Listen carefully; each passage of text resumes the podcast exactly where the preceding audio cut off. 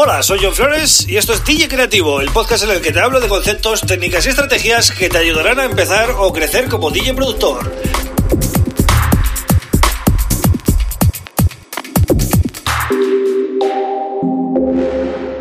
Hola, bienvenido, bienvenida a DJ Creativo. Mi nombre es John Flores y este es el episodio número 112 del podcast. Bien, hoy voy a hablar de mastering, en concreto del tema de moda, ¿no? Los loops, L-U-F-S, loops.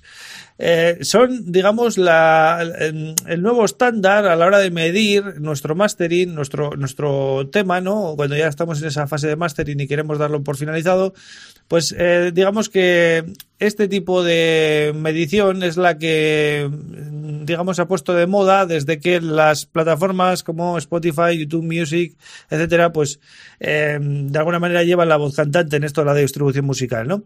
Hace ya unos años con el CD y luego también siguió con el MP3 empezó una guerra del volumen, ¿vale?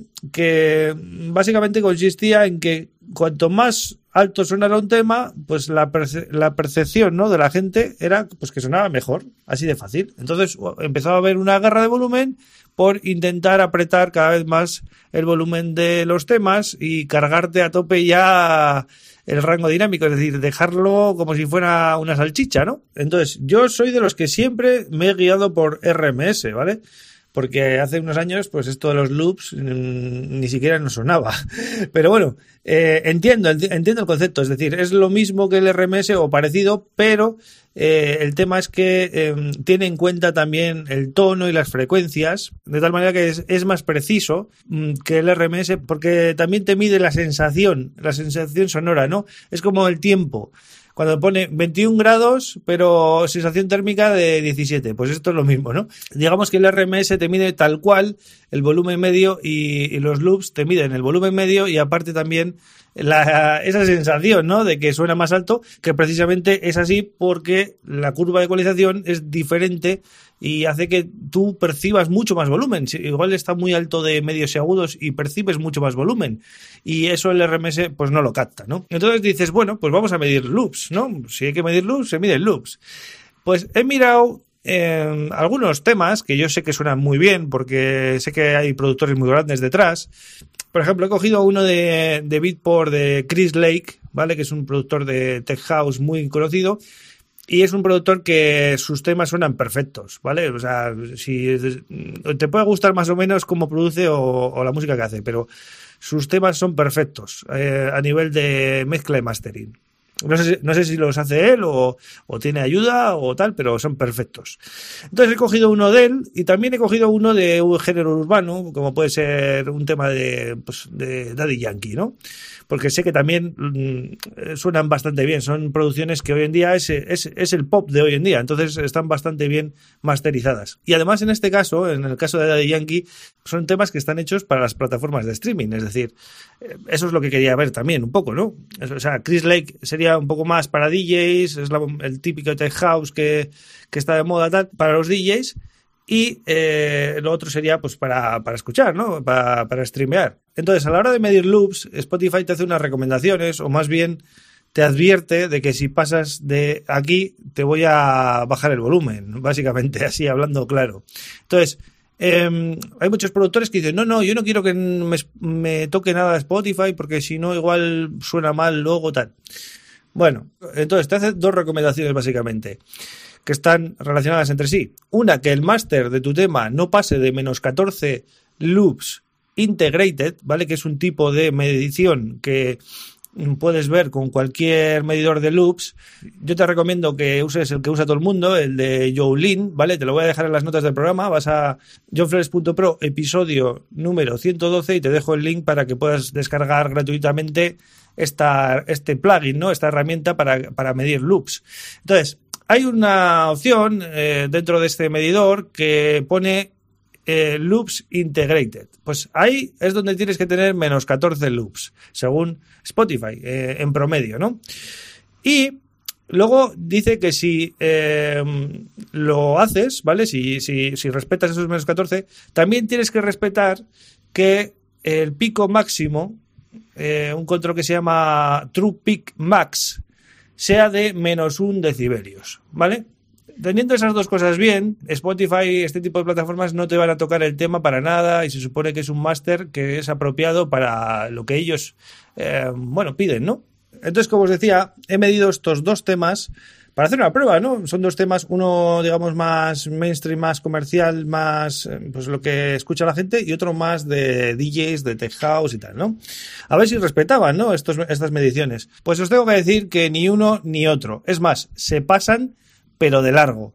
El tema de Chris Lake, por ejemplo, está en menos 7 integrated. O sea, fijaros, ¿eh?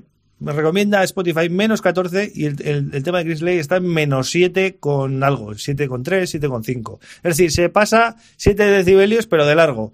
Y el True Peak más, que se supone que tenía que ser de menos 1, es más 1. Y en el tema de, de reggaetón de Daddy Yankee, pues es todavía más exagerado. Es decir, el, está en menos 6,4 integrated, o sea, 8 mm, más de lo que recomienda Spotify y el Trooping más es de 0,6 eh, positivo, es decir, también pasa, tenía que ser de menos 1 y, o sea, es casi 2 decibelios de más lo que tiene, ¿vale? Entonces, conclusiones de esto. Yo pensaba que con esta historia de Spotify y el resto de plataformas que querían reducir el volumen y, y acabar con la guerra esa que os he comentado, que ya lleva años, pues realmente íbamos a hacer algo. Pero al final veo que todo sigue igual. Al final, estos dos temas que os he dicho tienen menos 7 RMS. Es una barbaridad. Están apretados a tope. Y ya os digo, en ese sentido seguimos igual. Pros y contras. Mm, a mí me gustaría que realmente se pusiera el tema de los loops. ¿Por qué? Porque es mucho más fácil sonar bien con estas recomendaciones que nos hace Spotify de menos 14 loops integrated. Para apretar un tema mm, con RMS a menos 7, como tienen estos dos casos, y que suene perfecto como en estos dos casos, o lo más perfecto posible, hay que controlar mucho de mezcla y tienes que ser un experto en aprovechar cada decibelio, es decir, tienes que ser un, un poco crack, ¿vale? Para sonar así. En cambio, para sonar bien con esta recomendación de los menos 14 loops integrated, es súper sencillo. Solo te tienes que centrar en hacer una buena mezcla y aplicar el típico compresor limitador al final y todo el mundo va a llegar. No va a tener nadie problemas para tener esos menos 14 loops que recomienda eh, Spotify, ¿vale? Es súper fácil. Y además os digo más, me gusta cómo suena porque suena bastante natural, suena menos forzada las cosas. Y a mí realmente me gustaría que si pusiera esto de los loops, pero veo que todavía eh, la gente sigue tirando de, eh, de apretar los temas. Se supone que si tú mandas un tema que está por encima de esos valores, como estos dos casos que, que, que he comentado, pues eh, Spotify te va a hacer una recortada brutal, ¿no? Y puede ser que tu tema luego pues no suene como tiene que sonar. Pues bien, tú escuchas estos dos temas en Spotify y suenan de maravilla. Es decir, no sé dónde está la pega. Pero ya os digo, con simplemente coger cuatro o cinco temas y analizarlos, vais a ver claramente cómo nadie está respetando, o muy, o muy pocos de los grandes están respetando esos menos 14 eh, loops eh, integrated, ¿vale? Así que bueno, esto es lo que quería comentaros con respecto a esta historia de em, el mastering para las plataformas de streaming, la guerra del volumen, los loops, el RMS y toda esta historia. Al final, lo importante es que suene bien, lógicamente la mezcla, y luego ya pues se aprieta lo que se pueda, ¿no? Básicamente y sin volverse loco tampoco. Así que bueno, espero que te haya gustado el episodio. Si es la primera vez que escuchas, suscríbete al podcast en cualquiera de las plataformas, eh, Spotify, Apple, Google Podcast, iBox, ¿vale? También está todo el contenido en mi web, johnflores.pro, y también desde hace un mesecito así, eh, todos los episodios están también en YouTube junto a los videotutoriales, así que vete también a YouTube, eh, te suscribes, le das a la campanita y eh, me dejas un like y un comentario, dejar más, más, comentarios y así eh, os voy contestando a todos. nada más, yo vuelvo mañana con otro tema súper interesante. Un abrazo.